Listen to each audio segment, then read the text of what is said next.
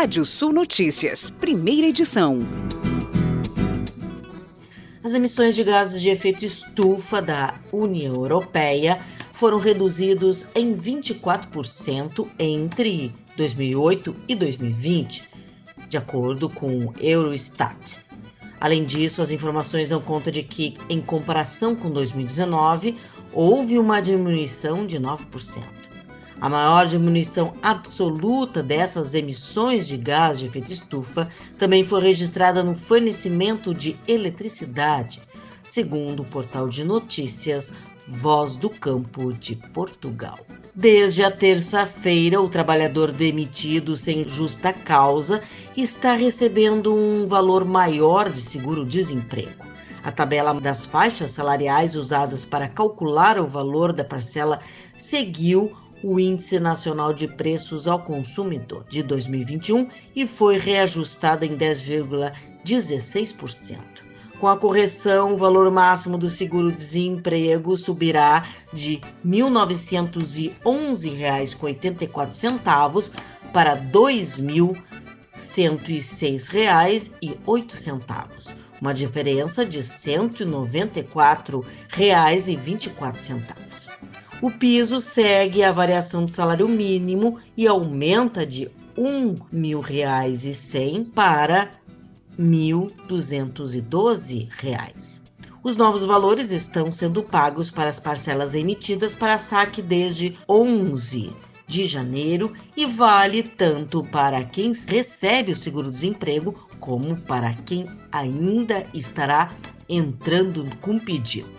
Governo anuncia medidas para regularizar dívidas do Simples após veto.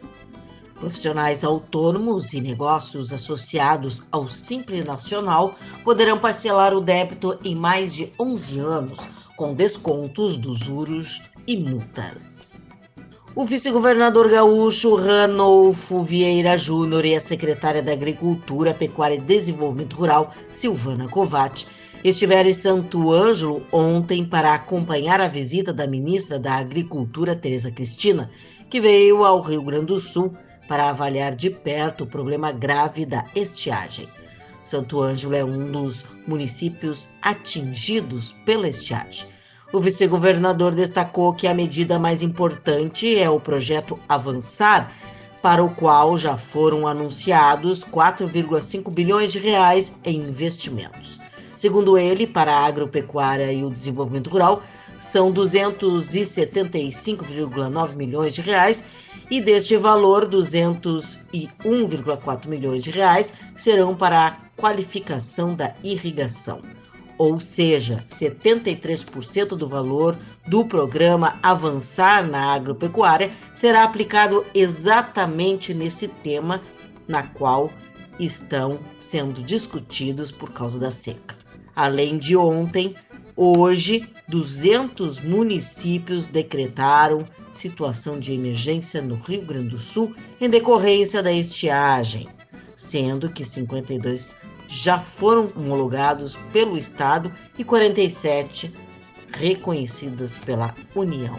O Show Rural Coparavel, feira que acontece em Cascavel, no Paraná, teve a sua realização confirmada pela organização.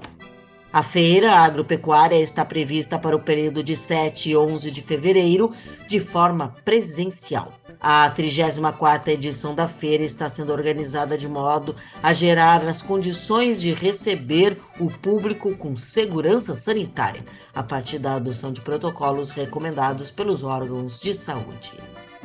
E a ONU pede ajuda a recorde de 5 bilhões de dólares para o Afeganistão.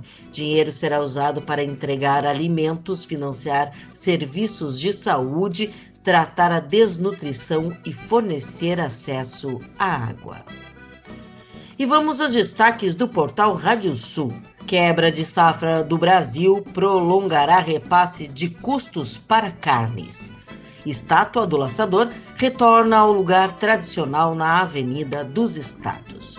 Você pode ler mais notícias no nosso portal Rádio Sul ou ouvir esse boletim no app de podcast de sua preferência. Sou Kátia Desessari e volto logo mais no Rádio Sul Notícias, segunda edição, às 18 horas. previsão do tempo. Olá, ouvintes da Radiosul.net. Calor aumenta no Rio Grande do Sul nessa quinta-feira. Sol predomina em todas as áreas. Ar seco durante a tarde.